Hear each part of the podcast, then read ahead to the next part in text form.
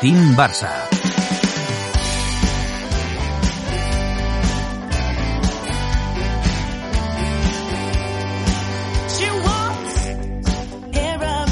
Muy buenas, ¿qué tal? ¿Cómo estáis? Bienvenidos, bienvenidas una semana más a la terracita de Team Barça Podcast. Abrimos otra vez las puertas de este espacio veraniego que hemos abierto hace unas semanas, eh, después de que acabáramos la temporada 1 de Team Barça Podcast, abriendo un espacio más fresco donde nos eh, abrimos una lata de Coca-Cola, si nos, no nos pagan nada en ¿eh? Coca-Cola, pero bueno, lo decimos porque también se ha comentado mucho durante la Eurocopa con todo esto de Cristiano Ronaldo, o abrirnos una un refresco o un vaso de agua, un té con hielo que nos gusta aquí mucho en Team Barça, para disfrutar de un podcast que en esta ocasión llega después de una jornada histórica, diría yo, vivida en la Eurocopa 2020, porque yo no sé vosotros si recordáis un día en el que dos partidos fueran tan, tan locos, tan espectaculares en lo futbolístico, en lo emocionante, en lo trepidante, en que un equipo esté ganando 3 a 1 y de repente le remonte en 3 a 3 y se repitan los dos encuentros, que haya prórroga, que uno acabe 5-3, el otro los penaltis, que Francia caiga eliminada, partidos locos, abiertos, que está siendo un poco lo que estamos viendo en la Eurocopa. Partidos muy buenos porque en octavos de final que empezaron hace unos días, con esa Italia-Austria también increíble la prórroga, lo que está haciendo Dinamarca, el, el batacazo también de la selección de Países Bajos ante República Checa. En definitiva que estamos viendo mucho, mucho y muy bueno y yo diría también que gracias en parte a que ha vuelto el público a los estadios. Yo no sé cómo lo estáis viendo, pero ver estos partidos con gente en las gradas, el empuje que hubo en Copenhague, en ese España-Croacia, lo que pudimos ver en el Francia-Suiza, con la gente haciendo la ola y empujando y aplaudiendo después de los 90 minutos a ambos equipos. Eso al final, cuando no llegan las piernas, llega a la cabeza gracias a ese empuje que te da la gente en las gradas. Si esta Eurocopa la hubiéramos visto sin público, seguramente no hubiéramos visto tan buen fútbol y tanto espectáculo como estamos viendo hasta el momento. Esperemos que dure porque eso será buena señal y que llegue el, al final el que tenga que llegar. Aquí no nos queremos mojar, evidentemente un poquito más con la selección española y sobre todo por lo que vimos ante Croacia con esa exhibición de Pedri del que hoy vamos a hablar bastante, pero ya digo, disfrutando mucho de este fútbol de verano con más fútbol que irá llegando en las próximas semanas. Tenemos también ya confirmados amistosos del Barça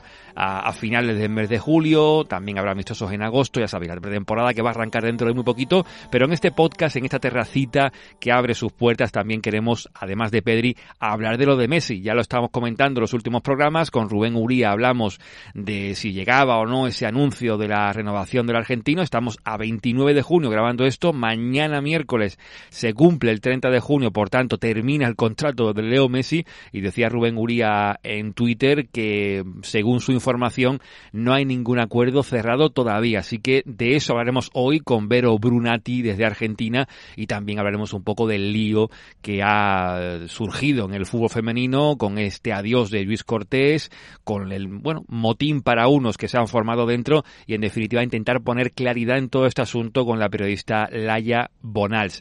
Pero empezamos hablando de lo que he dicho antes. Pedri, porque es el tema sin duda de, no voy a decir de la semana, pero de ese chico es espectacular. Por cierto, convocado para los Juegos Olímpicos. No sé cómo va a llegar al comienzo de liga, pero ya comenzamos a hablar de esto. Eh, y antes que nada, presentando a los de siempre. En este caso solamente uno, porque ni David Aparicio ni Joan Cloquel mm, se han dignado a aparecer hoy. Siguen de vacaciones. Sergi Carmona, ¿cómo estamos? Hola a todos, Juanma. Un daiquiri de fresa. ¿Podemos confirmar que en el megabrote este de Mallorca no están implicados David Aparicio, arroba banquilleros y Joan Cloquet? Espero que no. Yo confirmo que no, ¿eh? He hablado con Banqui y está sano, pero está hasta los topes de curro.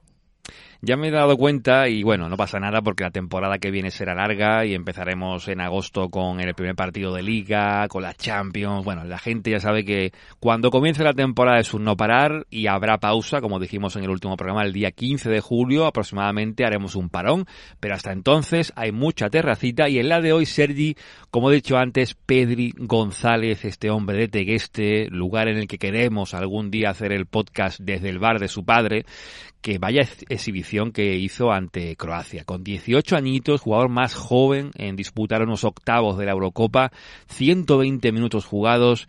Lo de ese chico ya, ¿cómo lo catalogamos? Bueno, esta temporada eh, en formato Barça se nos, se nos acabaron los elogios quizás, ¿no? A, aquello del mes de marzo, ¿no? Ya no sabíamos qué decir. Yo empecé con el micro Zidane, ya se me fue olvidando aquello y, todo era auténticas alabanzas al fútbol lo que hace Pedri. Parece que haya nacido en la casa y, el futuro prometedor de este chico, eh, no sé, no le vislumbro, no le vislumbro un límite. Lo único que puede pasar lo que tú has dicho, Juanma, anteriormente, ¿no? Que acabe, no sé, que acabemos quemándolo antes de hora, ¿no? Hay que cuidarlo mucho, hay que cuidarlo porque eh, recordamos que hoy hace un año Pedri estaba jugando con la Unión Deportiva Las Palmas en segunda división. Hmm. Ha pasado a, jugar en primera, a ser importante en Champions con el Barça y a llegar a una Eurocopa casi, casi, bueno, con Busquets tirarse el equipo a la espalda.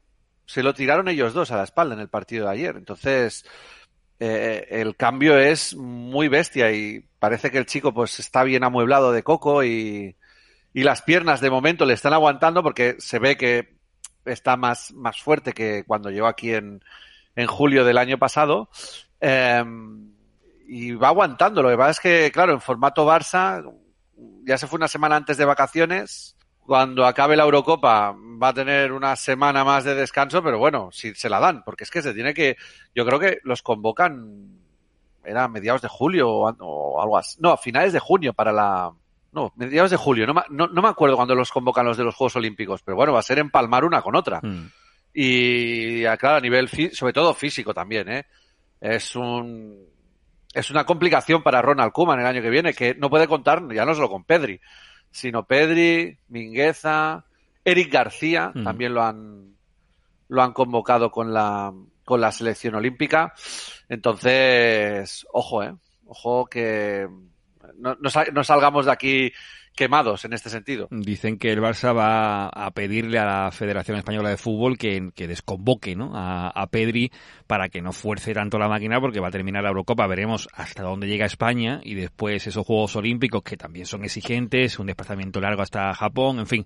Imagino que Pedri quiere jugar los Juegos Olímpicos, es una experiencia única y seguramente sea la primera y última vez que pueda hacerlo. Bueno, podría también hacerlo con 23 años porque sabemos que pueden ir tres mayores de, de 23 años por tanto, bueno, eh, no sé, Pedri que decidirá, ya lo veremos, pero en esta primera parte queríamos directamente irnos hasta allí, hasta las Islas Canarias, para hablar con alguien que conoce muy bien a Pedri. Estuvo en el 1 por 17 de Team Barça hablando de esos orígenes de Pedri González, porque él fue el que se fijó, yo creo que de los primeros en fijarse en la calidad de Pedri González cuando jugaba en Juventud Laguna para llevárselo a la Unión Deportiva Las Palmas. Así que hoy es un placer poder hablar con el amigo Jonathan Vega. Jonathan, ¿cómo estamos? ¿Qué tal? Buenas tardes, Juanma. Buenas tardes, Sergi. Encantado de estar con ustedes. Bueno, Jonathan, tú me mandaste por privado eh, un informe, un informe que no puedo tampoco revelar mucho aquí en el, en el podcast, es un informe en el que documentabais eh, quién es Pedri cuando jugaba en cadete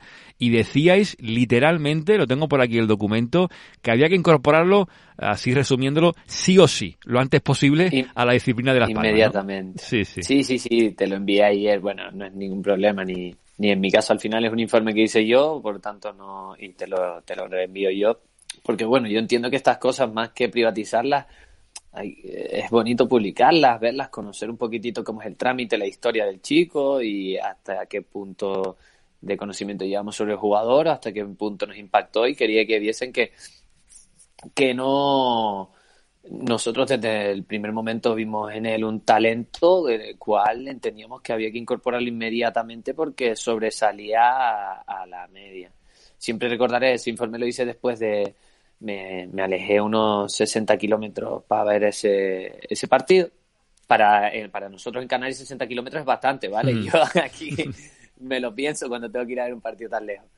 Y era un viernes a las 9 de la noche en un sitio donde hace bastante frío, en la Perdoma, y yo ya lo conocía a él, pero te apetecía, ¿sabes? Eh, merecía la pena ir porque de verdad que, que, visionabas cosas que no se veían normalmente en el fútbol. Y, bueno, tenía que enviar los, informes a, al departamento, sobre todo a mi jefe Roberto Aroche, que al final es el que mueve los hilos de todo esto. Y, en él lo exponíamos, que, la verdad que, era, era algo que, sobre todo, el entendimiento del juego, fíjate que, ya no es acorde a su edad. Ayer Ayer creo que dio un recital, una cátedra de lo que es jugar a fútbol. Y, ya en edades de cadete era similar lo que hacía, ¿no? Eh, ¿no? No me sorprende ver lo que veo a día de hoy porque no deja de ser diferente a lo que ya en su momento conocimos del chico, en directo hmm. y en etapas cadete. Me encanta mucho recordar un partido que hace contra el Club Deportivo Tenerife aquí en, la Ciudad Deportiva, en la cual el Juventud Laguna y el Tenerife jugaban primero contra segundo y se disputaban la liga. Y hasta que le da el físico, da un recital espectacular. Jugaba contra lo mejor de, su etapa y de verdad que se veía que había un jugador diferente a todo el resto dentro del campo. Creo que fueron actuaciones que, me marcaron, ¿sabes? Que, que en las cuales pensaba, aquí tenemos un talento por explotar. Mm, pero igualmente, eh, Jonathan, los jugadores jóvenes pueden destacar, pero después verlos con los adultos, además con 18 años, llegar a lo que está llegando Pedri, como decía antes Sergi, de estar hace un año eh, jugando en segunda división con Las Palmas y jugando todo prácticamente con el Barça y en esta Eurocopa jugando en los octavos de final con una madurez y, una entereza que, que, que asombra sobre todo por la edad que tiene, ¿no? Sí, sí, sí, desde luego. Por mucho que, uno diga y que lo haya visto, no, y no piensas que pueda llegar a esas cotas y al nivel que lo está haciendo. Lo dije una vez y lo vuelvo a repetir. El techo de él estará donde él quiera. A día de hoy yo no me atrevo a ponérselo. Y bueno, en ese caso del techo, Sergi, eh, lo de Pedri, lo hemos comentado durante toda la temporada pasada, ¿no? Como dice bien Jonathan, eh, no se puede uno tampoco aventurar a, a, dónde ponerlo si entramos en comparaciones que siempre son odiosas cuando se habla de Xavi, de Iniesta. Pedri tiene que ser Pedri y de momento, como dice Jonathan, el techo lo tiene donde él quiera, ¿no? Sí, lo has dicho tú muy bien, ¿no? Y Iniesta lo dijo el otro día, Pedri es Pedri, ¿no? Y es por eso por lo que es por lo que es único. Claro, a lo que se te, lo que te brillan los ojos como culé eh, es imaginar el potencial de este chico, ¿no? Porque también es cierto que, por ejemplo, a nivel, a nivel eh, físico, eh, aún tiene que ganar una resistencia, ganar una, una, fuerza que ahora no tiene y que ya digo, yo lo he dicho antes, el salto de Liga 2, de la Liga 2 digo, de segunda división, a ser titular en unos octavos de, de Eurocopa, yo no, yo no recuerdo ninguno. Seguramente que por ahí habrá algún. A alguien le diremos que lo dejen en los comentarios de Evox, mm. ¿eh, Juanma?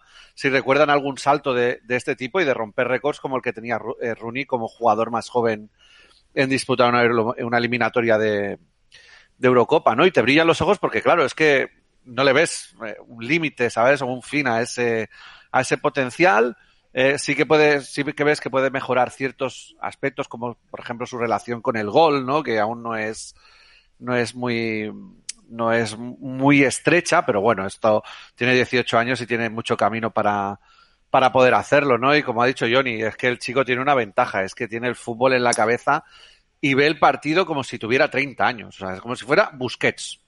Ayer veía el mismo partido que Busquets.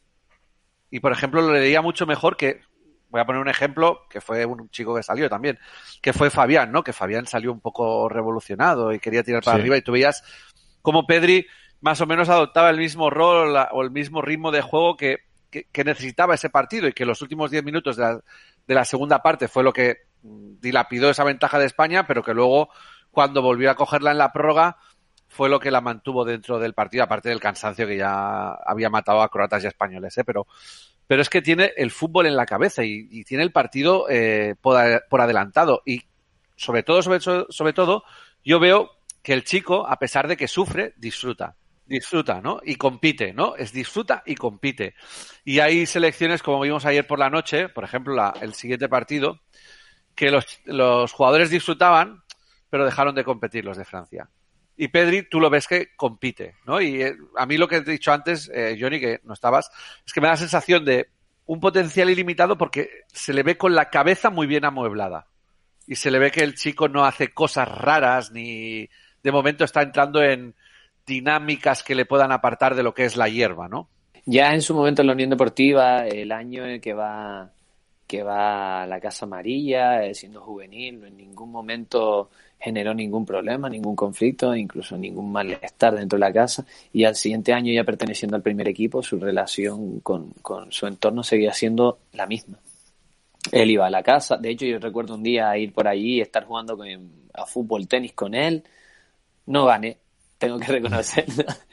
y, y él llegaba a la casa, estaba allí de manera muy, muy campellana, muy humilde y bueno, yo creo que al final esos son también bases que, que sientan un poquitito el éxito porque al final con la edad que tiene hay que verse con en la, en la esfera en la que se encuentra él ahora mismo, que es alta, es bastante alta, y que eso con 18 años no te repercuta a nivel de rendimiento, a nivel incluso de tu desarrollo social, es complicado, hay que verse. ¿eh?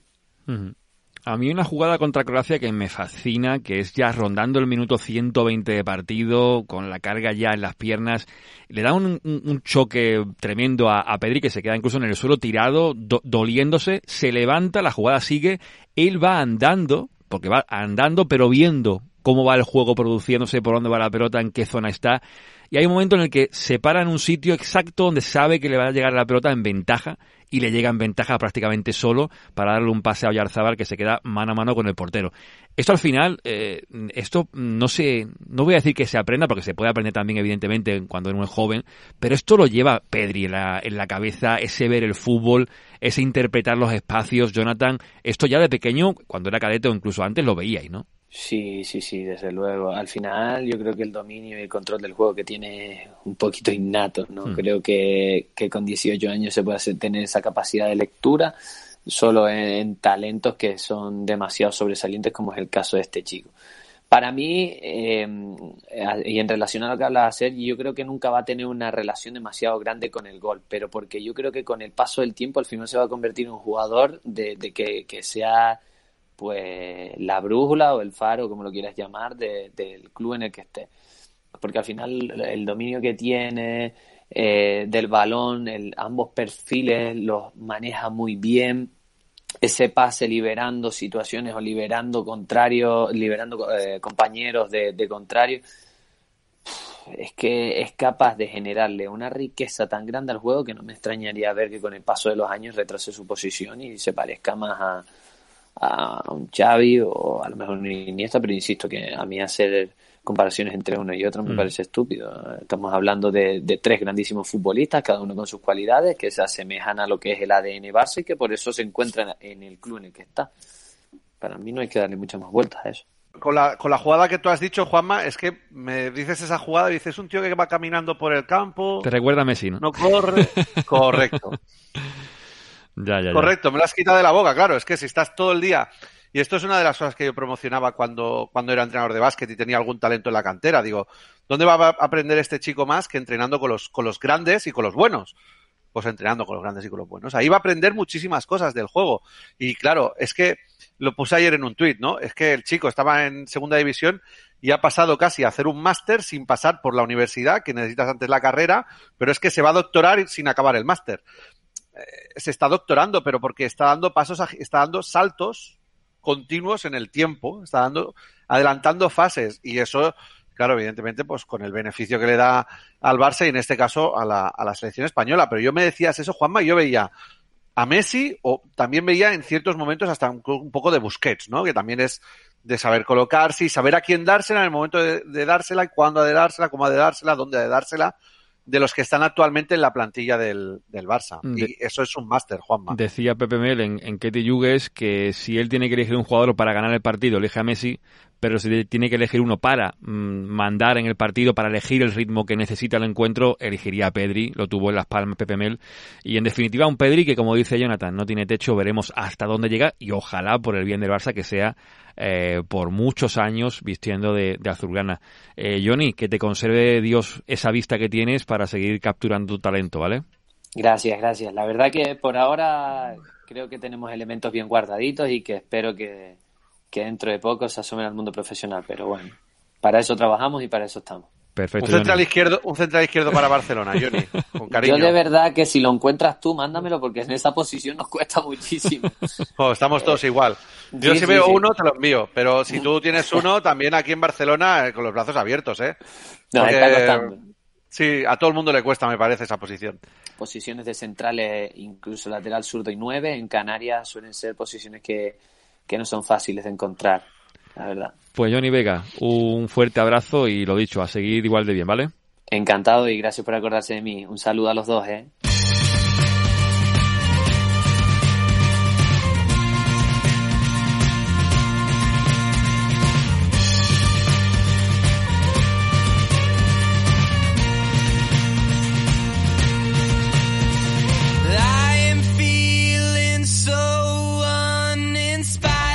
Pues si Pedri lo está haciendo bien en la Eurocopa 2020, no se puede decir que Lionel Messi lo esté haciendo mal en la Copa América, donde con esos dos goles y asistencia en la victoria por 4-1 ante Bolivia, ha hecho que eh, su selección argentina pase como primera de grupo a los cuartos de final, donde se medirá a Ecuador. Un Lionel Messi que ya decíamos al principio que seguimos sin saber, ¿no? Cuándo va a ser anunciada esa renovación. Decía Rubén Uría que no había todavía nada cerrado. Estamos a poquitas horas de que termine su contrato, así que no sabemos nada y para saber un poco más, a ver si tiene más información, que suele tener muy buena siempre información la compañera que vamos a saludar ahora, que estuvo anteriormente en un programa de Team Barça Podcast y que está en Argentina y que además seguro estará vibrando con lo que está haciendo su selección. Vero Brunati, muy buenas. Hola, muy buenas. Un placer poder charlar con ustedes. Bueno, lo de Messi ahora comentamos, pero antes que nada preguntarte por, por Argentina y esta Copa América en la que había depositada mucha ilusión porque es de las últimas que le quedan a, Leo Messi. De momento la cosa no va nada mal, ¿no? No, primero de grupos, eh, llegan invictos al partido de, de semis contra Ecuador, un rival mucho más difícil. Eh, pero lo que entusiasma de esta selección argentina es el grupo que se ha formado. Hmm. Una situación que es un poco atípica para Lionel Messi en la selección argentina es que Scaloni modifica los equipos de acuerdo al rival y entonces él se ha tenido que adaptar a jugar con diferentes intérpretes, o sea, ha, jugado eh, en otros partidos con Nico González, que es un jugador mucho más vertical, con Giovanni Los Chelsea, con Leandro Paredes, y ayer y, y, ayer como en el partido anterior eh, se destapa un Papu Gómez, un Papu Gómez que empieza a ser el socio que mejor le sienta a Lionel Messi en el ataque de la selección argentina. Ayer volvió a marcar eh, Lautaro Martínez, eh, que es una muy buena noticia para la selección argentina, porque le faltaba gol, pero sobre todo lo que se habla acá en la Argentina es, bueno, cómo sacás a Papu Gómez después de haber marcado dos goles, ¿no? O sea, eh, también en el partido de ayer y en esta sociedad que empieza a crecer junto a Lionel Messi. Mm, se habla mucho de lo de la renovación de Leo Messi, evidentemente que está muy concentrado con la Copa América y por eso todavía no se ha anunciado nada. Es un poco así, ¿no, Vero? Sí, está a tope con la Copa América, es el jugador que más quiere ganarla. Eh, fíjate que podía haber descansado el partido de ayer contra Bolivia, no, era muy difícil que Argentina no ganara ese partido. Bolivia es uno de, los rivales más débiles que tenía la selección argentina, tiene un, los antecedentes son muy favorables, eh, una selección mucho menor y no quiere descansar, no quiere salir porque está compenetrado en ganar esta Copa América.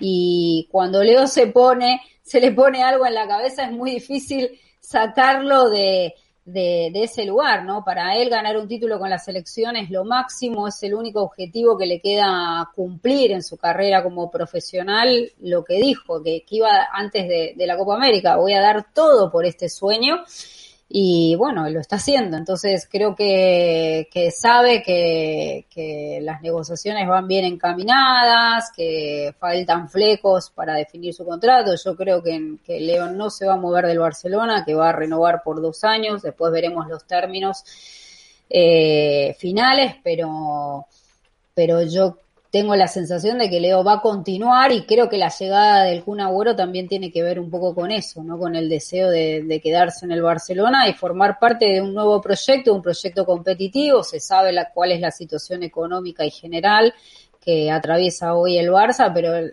Leo es un, un hombre de palabra, un hombre de sentido de pertenencia. Lo sentimental tiene, tiene mucho peso en él en la toma de sus decisiones. Así que eh, hoy todo, todo está puesto en la selección argentina y bueno, yo creería que, no debe faltar mucho para que se anuncie la continuidad de Leo. Hmm, no debe faltar mucho, pero recordamos que estamos grabando esto un 29 de junio, mañana será día 30. Eh, ¿Tú crees que la renovación se anunciará este día 30 o habrá, como nos comentó Adrián Soldevilla no hace mucho, un fichaje de Leo por el Barça?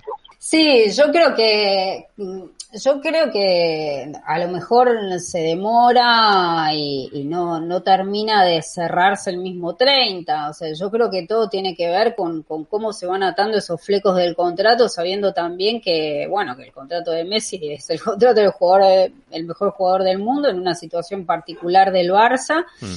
Eh, Y, pero bueno, nada, yo creo que, ha, habido varios gestos ya de Lionel Messi de su deseo de continuar en el club. El otro día le hacía esta pregunta a Rubén y yo creo que nos has dejado bastante tranquilos, ¿no? Porque Rubén Uría no acabó de mojarse y era si el socio culé y el aficionado tenía que estar nervioso por esta falta de comunicación, ¿no? Porque todos son señales, pero al fin y al cabo eh, no hay noticias, no hay noticias al respecto, ¿no? Pero te voy a preguntar a ver si manejáis en Argentina algún otro tipo de información. ¿Tú sabes si estas últimas fechas ha habido algún otro club que se haya puesto en contacto con el entorno de Messi para poder hacerle llegar una oferta a Leo? No, no, yo no, a ver, hay, siempre hubo clubes que, que le abren las puertas, ¿no? Pero acá hay una realidad que es la intención principal de Leonel Messi es llegar a un acuerdo con el club en el que,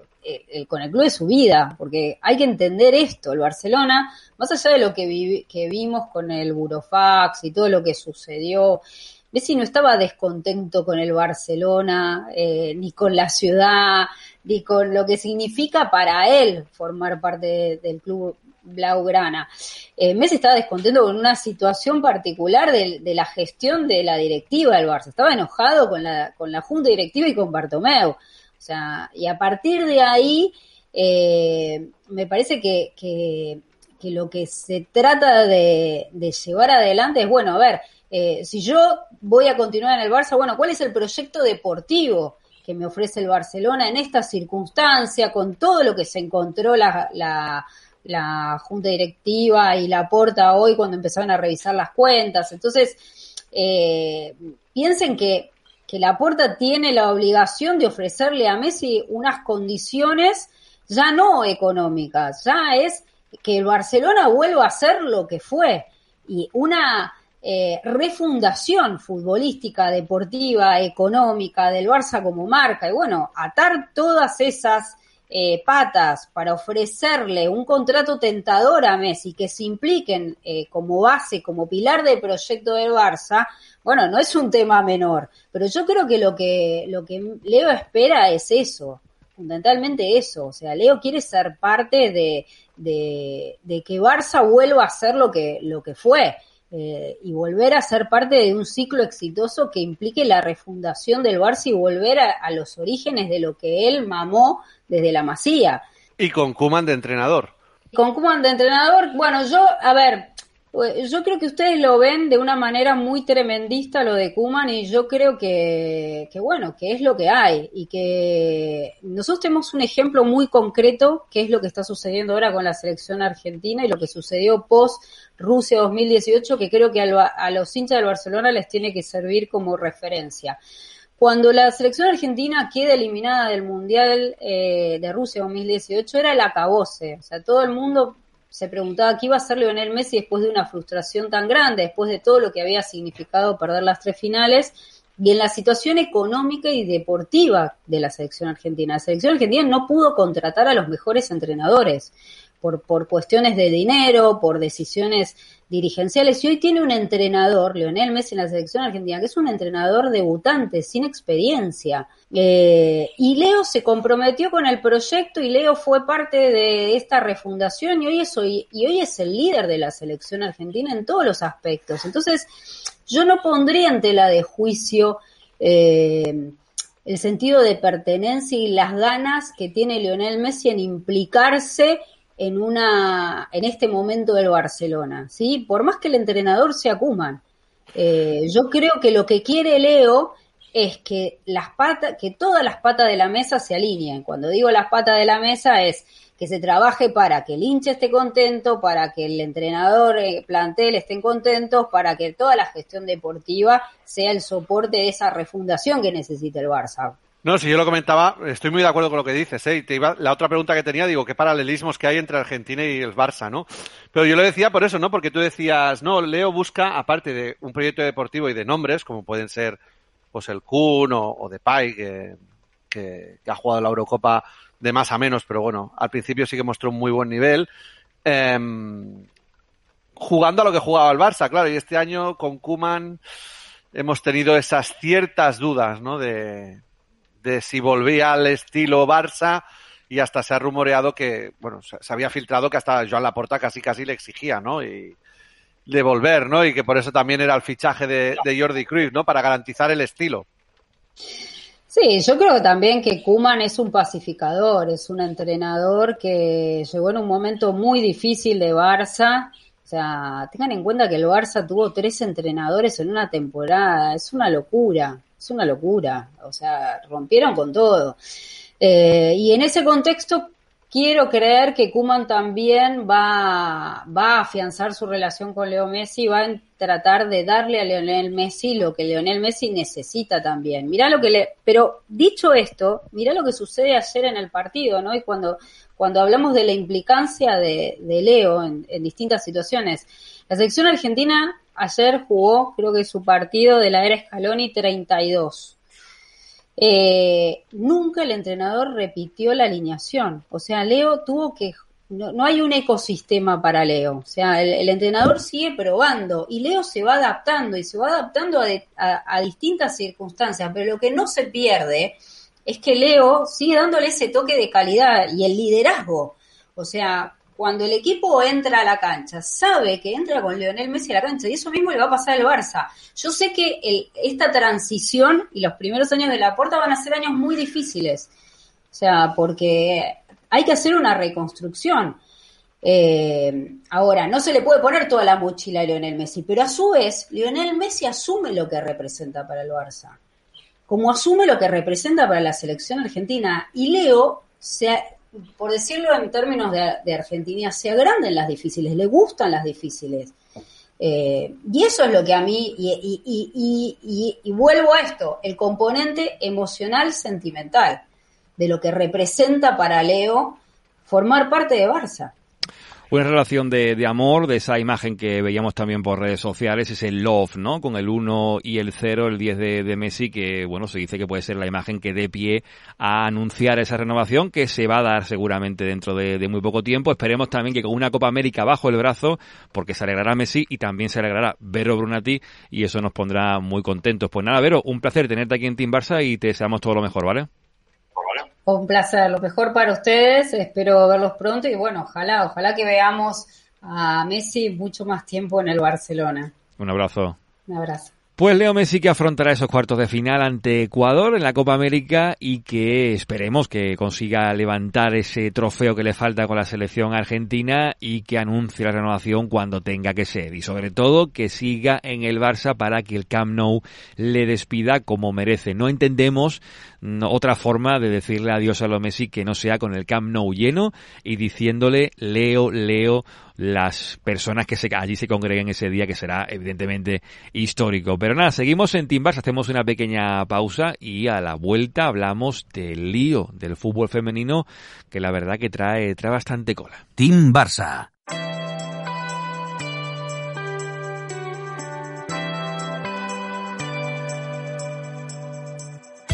Un año más tarde de lo previsto, llegó la Eurocopa y la Roja vuelve a luchar para coronarse campeona de Europa otra vez. Y si aún quieres añadirles más emoción a los partidos de la selección, juega el combipartido de Betfair. Puedes apostar hasta 25 variables en el mismo partido, como el resultado, los goles totales, las tarjetas, los corners, los goleadores o incluso el número de tiros a puerta que un jugador realiza en un partido. Cuantas más variables agregues, más incrementará tu cuota final. Así que este verano puedes festejar un saque de esquina o una tarjeta amarilla tanto como lo harías con un gol incluso si la roja no está jugando.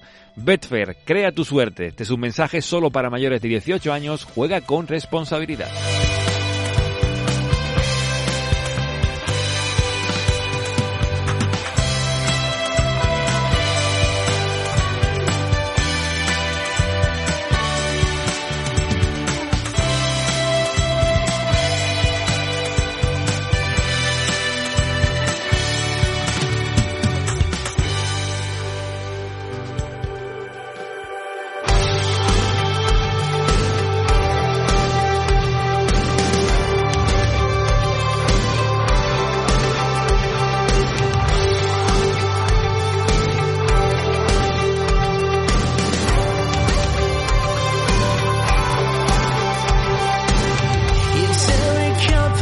Seguimos en Team Barça Podcast, en esta terracita, para abrir capítulo del fútbol femenino y no eh, en cuanto a noticias que nos agraden comentar, ¿no? Porque todo lo que está ocurriendo en torno al equipo que, recordemos, ha ganado el triplete, ha hecho una temporada espectacular, la mejor de la historia del club, están dándose noticias que no nos gustaría en su momento haber tenido que dar, pero hay que darlas, ¿no? Eh, Luis Cortés deja el equipo, se habla de que incluso, bueno, su año de contrato se lo ha pagado el club, por tanto, eh, es una decisión que eh, entraña más de lo que se está contando, se esperaría por lo menos que Luis Cortés pudiera dar una rueda de prensa o algo, pero parece ser que no va a ser así así que no podremos saber mucho más, pero de lo que se sabe, para eso hemos querido contar hoy con una compañera periodista del diario Ara, que estuvo ya en un programa aquí hablando de lo positivo, como fue ese triunfo en la Champions femenina, hoy toca hablar de, la parte negativa. Laia Bonals, muy buenas. Hola, buenas tardes, ¿qué tal? Bueno, todo este asunto del adiós de Luis Cortés, eh, esto que se comentó, que también eh, informaba el diario Sport, de jugadoras que habían pedido que se marchara Luis Cortés, también se ha hablado de que son desavenencias entre Miquel Zubizarreta y, y Luis Cortés, de lo que sabemos y que se pueda contar, ¿cómo podríamos resumir a la gente que no esté al tanto de lo que ha ocurrido con el fútbol femenino? Yo creo que es muy complicado porque creo que no sé que no nos esperábamos la mayoría que hemos estado viviendo con ellas esta temporada porque cuando hablábamos con ellas o con, con Luis o con Markel siempre nos hablaban de la cohesión del vestidor, de que todo todo el mundo iba a una, todo el mundo había muy, como muy buen ambiente y cuando ha acabado todo es como que ha empezado a salir las cosas. Y sí que es cierto eso que contabas de que hubo mucha tensión en el vestidor y todo ha acabado con el adiós de Cortés, pero ha sido como la gota que ha colmado el vaso, porque Markel sí que ha renovado hoy, ha, habido muchísimos movimientos, muchísima tensión, muchísima crispación, se notaba en el Johan también, en los partidos, los últimos días era un poco todo muy incómodo y él ha decidido irse, es verdad que, la directiva le paga el año de contrato, le abrió la puerta para que, que si él decidía irse, perfecto, y él ha decidido romper y buscar otro proyecto que sea diferente y que le dé más energía y las jugadoras se quedan y ahora veremos cómo se afronta la temporada que viene porque supongo que hay problemas que aún hay que resolver y que no se solucionan con que se vaya el míster. Mm, el desgaste físico es uno de los temas que surge, desgaste, la exigencia en los entrenamientos de, de Luis Cortés, que jugadoras que a lo mejor no estaban contentas con, con esa exigencia tan fuerte, el que no rotara tanto Luis Cortés, jugadoras que no entraban mucho en la dinámica del equipo. Eh, ¿Tú qué es lo que sabes que puedas contar también, Laia? Sí, no es cierto que la gran queja de las jugadoras ha sido esto, la gran exigencia física que ha llevado al triplete, pero que también les ha llevado a mucho cansancio, a pocas mm. rotaciones. Hay muchas historietas con muchos puntos de vista, muchas cosas que según te lo dice una persona es una cosa, te lo dice otra es otra. Sí que es cierto que la principal queja de las jugadoras es esta, es el hecho de las pocas rotaciones y de la carga física tan grande que han tenido también, que es importante destacar que han jugado muchísimas semanas jornada de domingo, miércoles, domingo, miércoles, así de forma reiterada durante muchos meses, que eso tampoco ayuda, porque muchos, muchos equipos sí que han tenido muchos partidos como el Barça, pero como no tenían tantos aplazados, a lo mejor no ha notado toda esa carga física, pero claro, la, el Barça vio que acababa la liga y aún quedaban cinco partidos por jugar. Entonces, la carga física ha sido aún extra y estando en todas las competiciones y también ganándolas, es obvio que la carga física y el cansancio y, la, y también la exigencia tanto mental como física, que también creo que es una cosa muy importante, el punto, la fuerza mental que han tenido las jugadoras y el staff, les ha acabado pasando factura y estamos en la situación en la que estamos ahora. Mm, y Sergi Carmona, que, es además eh, técnico, eh, pero de ahí, Sergi, a que jugadoras pidan que el técnico no continúe, ¿esto cómo te lo explicas? Bueno, a ver, si te tengo que hablar de mi experiencia personal y de haber visto otros vestuarios, porque he estado también como ayudante en élite, yo encuentro que me falta información. Mm. Esto no va a ser tan simple. No va a ser tan simple. Lo que sí, que sin saber la falta de información, que supongo que ahí ha habido algún, vamos a decir, algún lío de más, ¿no? Que no ha salido a la luz pública. Yo creo que tienen que salir en algún momento a dar una explicación porque lo que ahora te hablo como socio. Lo que no tiene sentido es que tres semanas antes lo renueves y a las tres semanas no tengas gasolina. Esto me cuesta, como mm. entrenador, ¿eh? me cuesta verlo, porque tú las cosas, si durante el año va mal, te las hueles, te las hueles, ¿no? Eso por un lado. Y por otro lado, ahora también hablo como socio. Eh, si yo este año estaba orgulloso de algo, era del equipo de básquet y del femenino de fútbol con el equipo de básquet va a haber lío, o sea, va a haber lío, entiéndeme. Hay un recorte presupuestario, hay que echar a gente y se va a ir gente que nos va a doler en el corazón. Pero no es el jaleo, o sea, no es, no es, no es polémico. y todos lo entenderemos. Y además se apuesta por gente de la cantera, pues oye, fenomenal. Aquí el apego que hayan podido tener el equipo femenino durante el año con el ejemplo de trabajo, sacrificio, esfuerzo físico, esfuerzo, esfuerzo mental, eh, pues ese apego, ese enganche, ese plantearme de ir a San Juan de Espí o plantear o exigir que puedan eh, caer en el Camp no caer, digo decir, eh, competir en el Camp Nou, pues a mí me provoca cierto distanciamiento porque ya es algo que he visto en el primer equipo masculino mmm, sin saber muchos detalles tampoco del masculino, con lo cual veo que el camino es el mismo, el flujo es el mismo.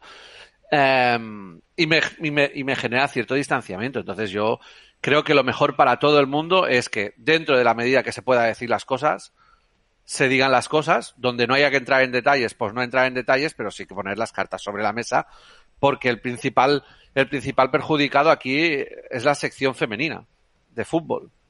Ni más Sí. ni menos. Y como imagen que das hacia el exterior.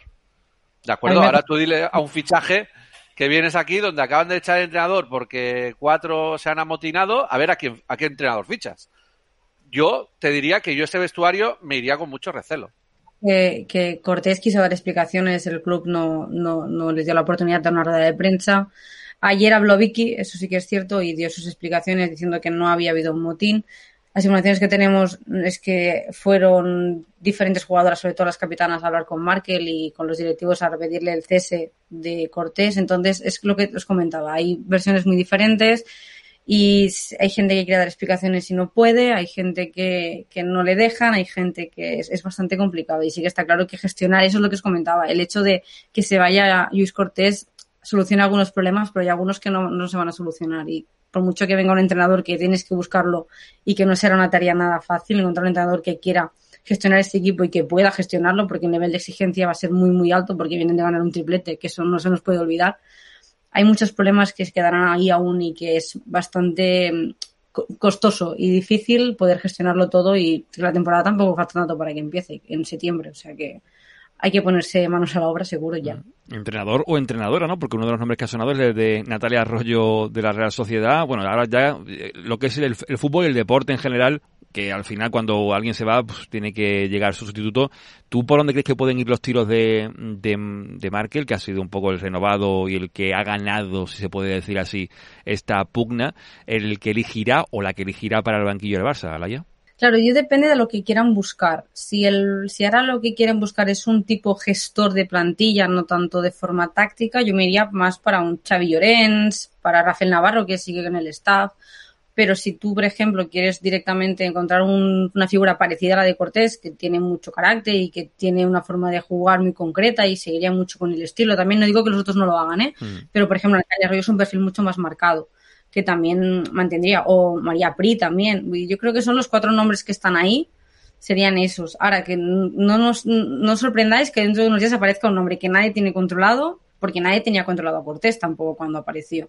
Así que, Pero bueno, que también que sepamos que, eh, porque me he estado informando antes de hablar con Laia, porque quiero estar muy preparado, ¿eh?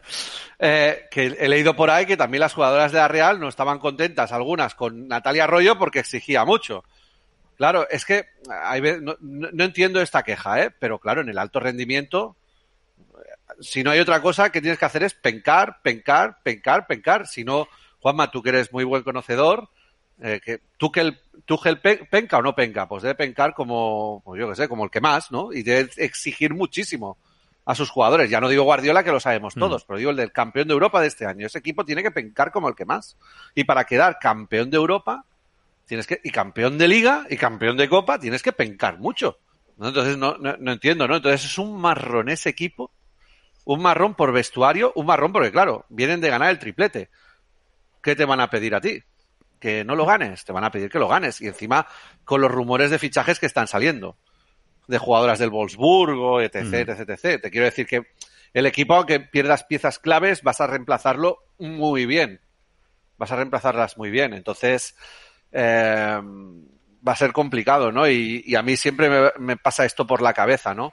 Eh, con Tuchel este año no lo cumplo así, ¿no? Pero, ostras, si tú, por ejemplo, quieres ganar una Copa Europa, tú tienes que tener o jugadores o técnicos que hayan pisado la final de la Champions, la hayan ganado, la hayan perdido, tengan experiencia en estos, en estos lares, porque si no, bueno, es un punto de menos, ¿no? Te conocen, son tonterías, pero es que son detalles que, que son importantes, no te conocen los árbitros, no es el mismo nivel de respeto, eh, no conoces la competición, eh, es, es, muy complicado, ¿no? Pero yo informándome ya había visto que hasta jugadores, jugadoras de la Real no estaban cómodas, ponía así, ¿eh? No estaban cómodas con Natalia Arroyo, eh, por el nivel que, de exigencia que ha tenido, a pesar de que creo que la Real este año es el mejor año que ha hecho en su historia. Mm, pero al final, como comentabas también tú, Sergi, eh, falta información y tampoco queríamos meternos en asuntos que, que no controlamos en, en, su totalidad, pero de lo que sabíamos o se sabe, aquí lo hemos querido comentar con, con Laia Bonals del diario Araque, que ya sabéis que está muy bien informada de todo el fútbol femenino y que seguirá pendiente a ver quién elige finalmente Markel como nuevo o nueva técnico, técnico o técnica.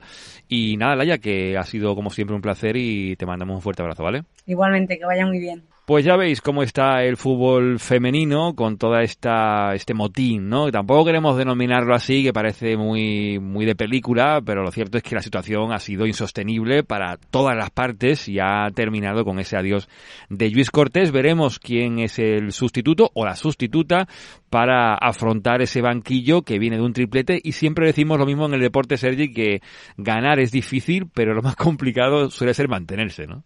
Pues sí, por la exigencia del día a día y porque quema mucho, Juanma. Mm. Entonces, nada, desearle los, los, mayores éxitos en las decisiones a Markel Zubizarreta porque la tarea que tiene delante de sí eh, fácil no es. Mm.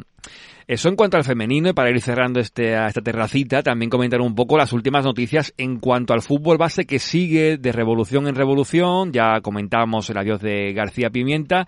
Lo último que hemos conocido a través de Albert Rogué, que siempre está muy bien informado en Diario Sport, que a falta de confirmación oficial, Rafa Márquez será el entrenador del juvenil A, mientras que en el B seguirá Oscar López. Se marcha, por tanto, Sergi Milá, que llevó al equipo a ganar este año la Liga, el juvenil A, y ser subcampeón de la Copa de Campeones. Hizo un muy buen trabajo Sergi Milá, con el que queremos hablar, a ver si ahora fuera del club podemos charlar con él, después de que se fuera también Fran Artiga hace ya unos meses. En definitiva, mucho movimiento en el fútbol base. Rafa Márquez, que ya sabéis que tenemos una entrevista hecha con él en ese tiki-taka que podéis ver también en YouTube y escucharlo en Evox, donde nos hablaba un poco también de cómo sería él como técnico. Así que lo podéis escuchar buscándolo ahí entre los programas antiguos y de lo que podemos avanzar de cara al próximo de, de, este viernes. No será un programa al uso, tampoco habrá concurso como los que hemos hecho en las últimas semanas. Tenemos pendientes unos cuartos de final que faltan antes de las semifinales y esa espectacular final que va a ser para ver quién se lleva la gorra de Messi que regala Sergi Carmona. Pero ya digo, va a ser un programa distinto porque haremos una especie de eh, programa temporal hablando de los peores fichajes del Barça con la gente de Paquetes, que es un podcast que tenéis que escuchar en la plataforma vuestra de podcast, pero yo espero que sea iVoox. Lo encontráis rápidamente, Paquetes, con Álvaro Velasco e Iñaki San Román, que hace un podcast muy, muy, muy bueno y haremos con ellos ese los peores fichajes de la historia del Barça. Yo sé que es muy difícil porque meternos aquí con un listado de 10 jugadores que para nosotros sean los peores, seguramente tengáis en vuestra cabeza otros nombres. Pero Sergi, nos tenemos que mojar y algún que otro nombre ya entre bambalinas de esta terracita ha salido. ¿eh? Sí, y no voy a decir Romerito, que es el fácil. Romerito, que está siempre por ahí muy pendiente, pero bueno, hay por ahí el nombre de Bogarde que va a salir seguramente, el, no sé, holandeses que no han funcionado, hay muchos, y en lo que son los tiempos más recientes, que seguramente muchos nombres irán vinculados a épocas desde los 2000 hacia adelante, porque bueno, también nos pilla a nosotros más, más frescos, y yo creo que hay muchos nombres irán ahí, y los que son de décadas 60, 70, incluso 50, ahí nos va a pillar un poco lejos por tanto, que sepáis que serán nombres muy modernos, por decirlo así. Y nada, será el programa que llegue este viernes para eso, para mm, pasar un buen rato, porque al final tomarnos todo tan en serio al final cansa y estamos en la terracita pasando un buen rato de veraneo y queremos hacer eso, ¿no? Un ranking con los 10 peores fichajes del Barça que, ojo, Sergi, Mateus Fernández podría entrar en esa lista perfectamente, que yo creo que ya es histórico porque es eh, uno de los únicos jugadores que yo recuerde que debuta sin ser presentado. Pues sí, podría entrar en la lista, Juanma, vaya paquete. Eh, que se pregunten al Valladolid, eh, que salió muy contento de allí la gente de Valladolid con él. Eh, pero yo ya te digo, voy a decir un jugador A ver, nacido en Alemania, porque hoy voy con Italia. Estoy ya cansado de los alemanes y la eficiencia y todo el rollo este. Eh, no me pongáis cerveza, tinto verano. Pues tinto de verano para todos, nos despedimos en esta terracita y volvemos este viernes con ese ranking de los 10 peores fichajes del Barça con la gente de paquetes. Y nada, hasta entonces que tengáis una buena semana, que sigáis disfrutando de la Eurocopa y veremos si se anuncia la renovación de Leo Messi que se nos echa el tiempo encima ¿eh? y Messi sigue sin renovar, veremos si no acaba fichándolo el Barça, que sería una vuelta a la historia bastante, bastante curiosa. Pues nada, nos vemos el próximo viernes y ya sabéis, pasadlo bien. Y no seáis malos.